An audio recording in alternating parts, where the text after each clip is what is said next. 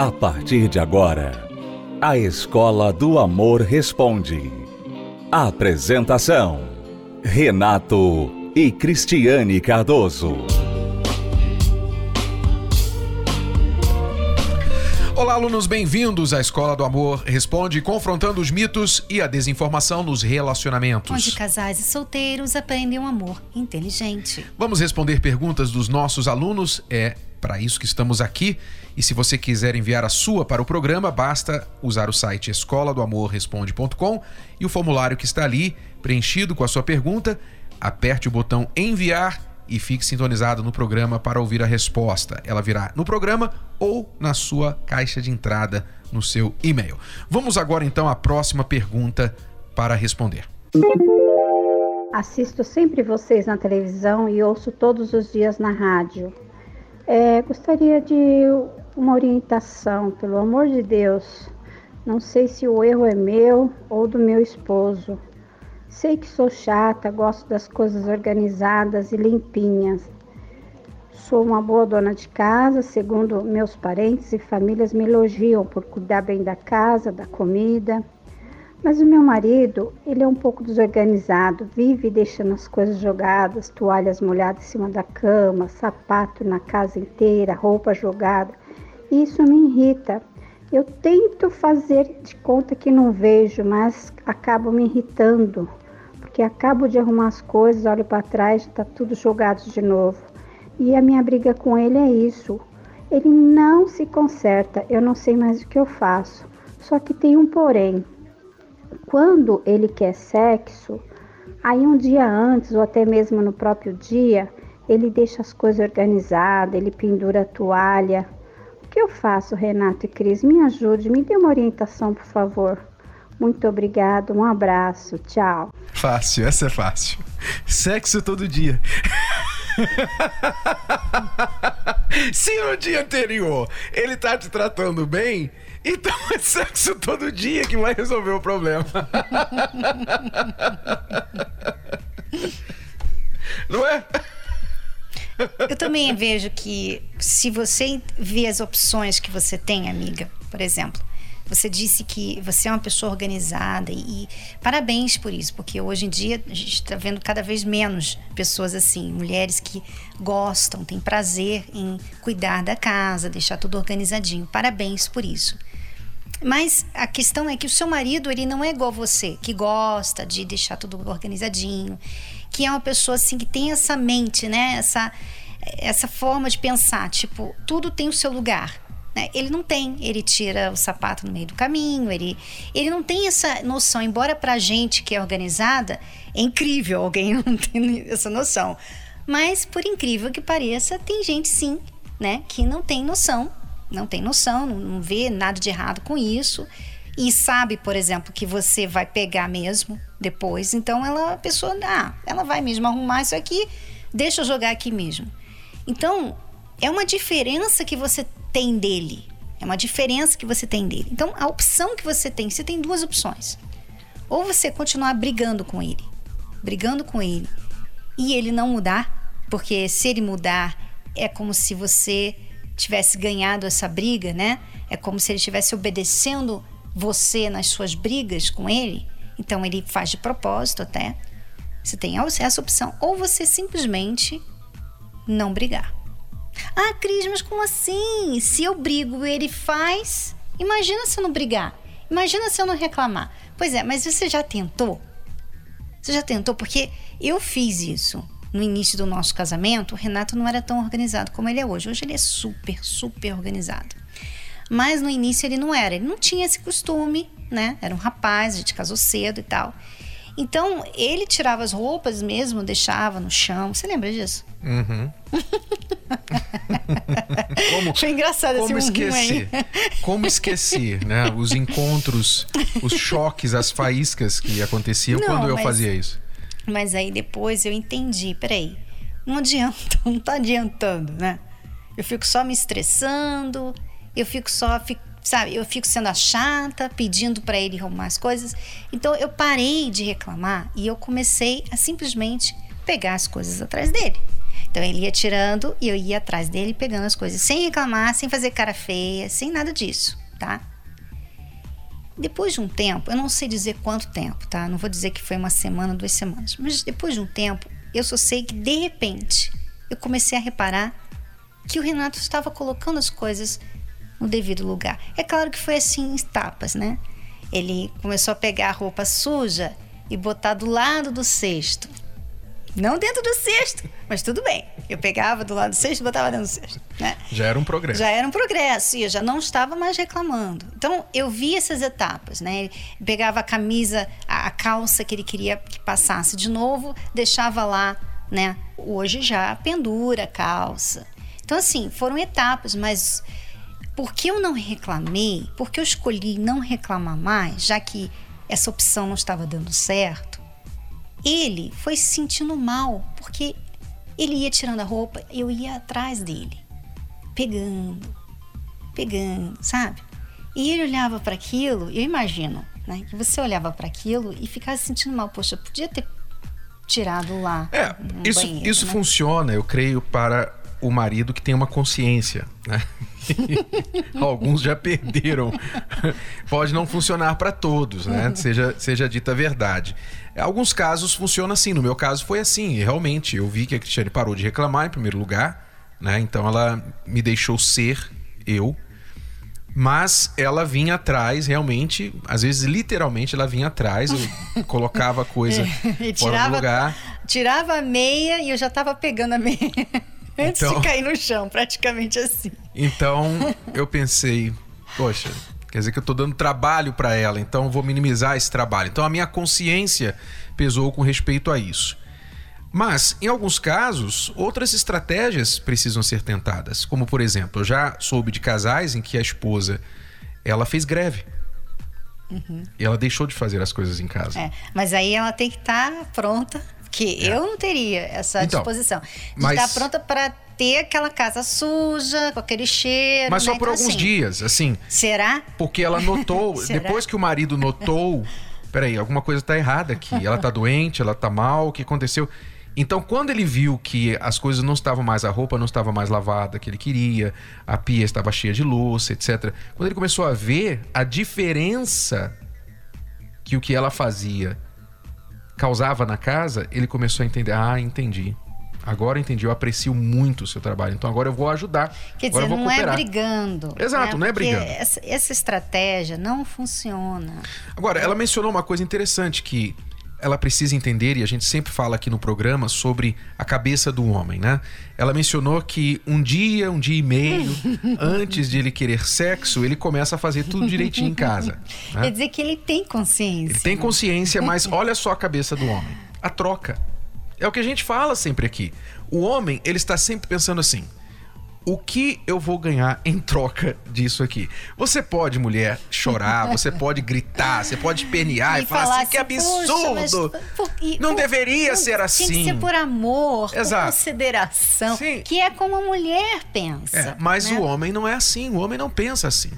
Então ele pensa sempre, o que, que eu vou ganhar com isso? Não é? Então, você deve aprender a fazer a troca com seu marido, que é uma outra estratégia, não é? Ele nunca vai ser igual a você. Isso é uma coisa que você tem que aceitar. Ele não vai ser igual a você, ok? Organizado, limpinho como você. Nunca vai ser assim. Aceite isso. Para isso existe a ferramenta no livro Casamento Blindado, chamada Gaveta dos Problemas Perpétuos. Procure lá nas 27 ferramentas, né? Daqui, ó, abrir direto aqui, ó. Ferramenta número 11. 27 ferramentas do livro Casamento Blindado. A gaveta dos problemas perpétuos. Sinto lhe informar, mas certas coisas que nos irritam e que consideramos defeitos em nosso parceiro, para nossa tristeza, nunca mudarão. Tá? É então, é claro que são coisas que não prejudicam o relacionamento. Né? Exato. Né? É uma coisa que ela tem convivido, não sei por quantos anos nesse casamento. Mas ela pode aprender a negociar, aprender a fazer a troca. Meu amor, você quer. Essa semana toda, essa semana tantas vezes? Vamos ver quão bom você é na arrumação da casa esta semana. Vamos ver.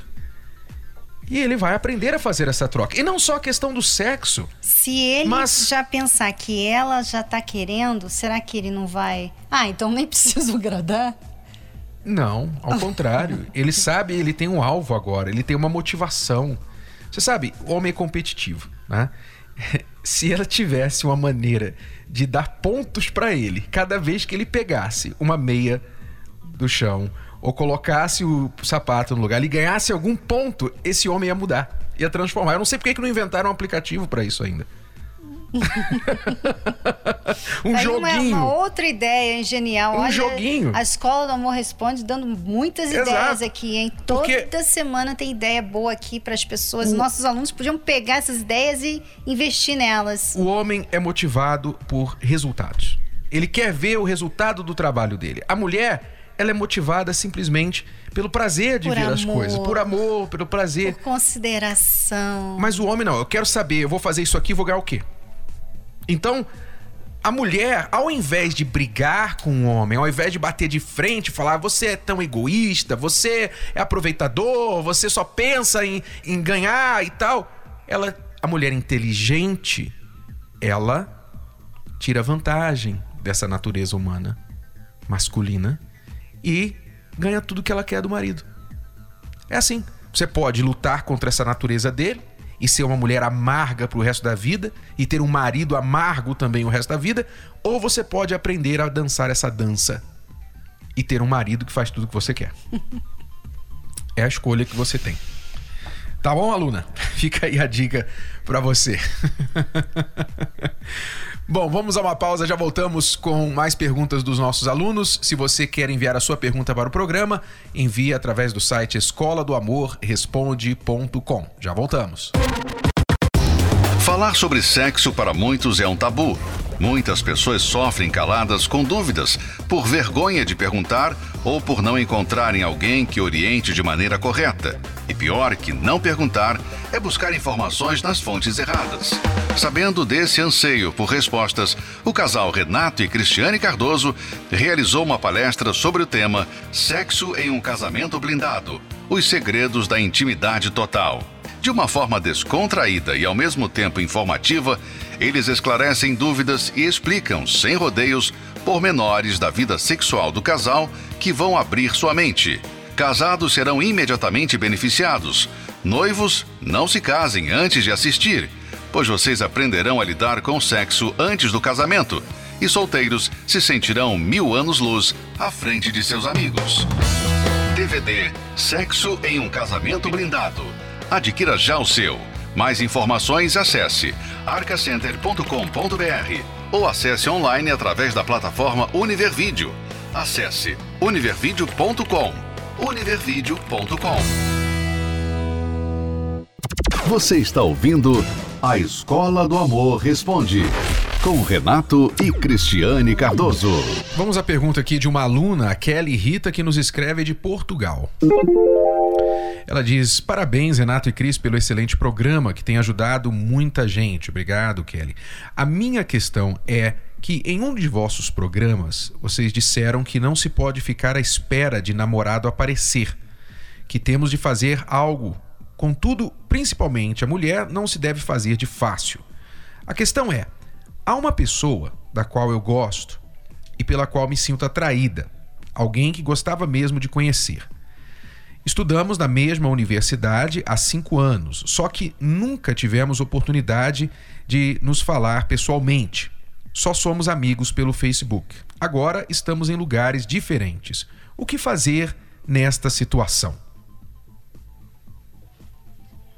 Então, Kelly, você tem um amigo no seu Facebook que passou cinco anos Há cinco anos, cinco anos atrás, eles anos estudavam na mesma estudavam, universidade. uhum.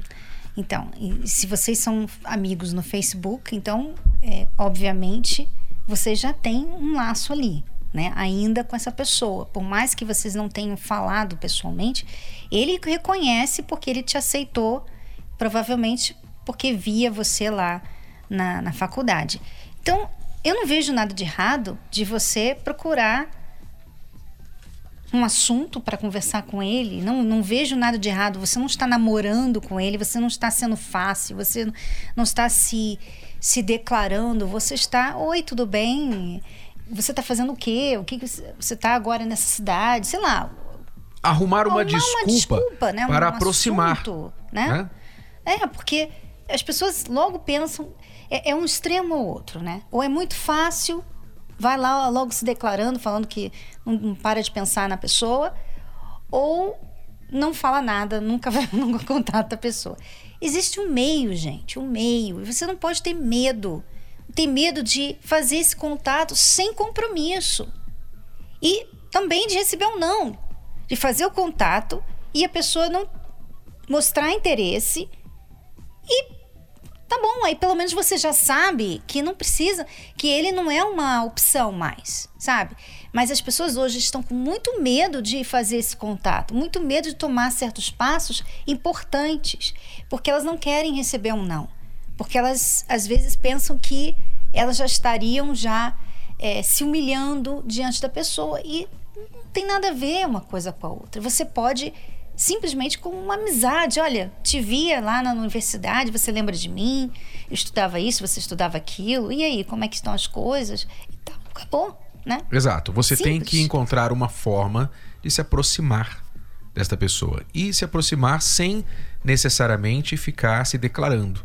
Então, isso pode ser um assunto em comum, um lugar em comum, um amigo ou uma amiga em comum, um assunto, uma atividade, um local que vocês dois frequentam. Você, se está no Facebook com ele, você vê o que ele curte, você vê provavelmente lugares que ele frequenta, enfim. E você fazer essa aproximação.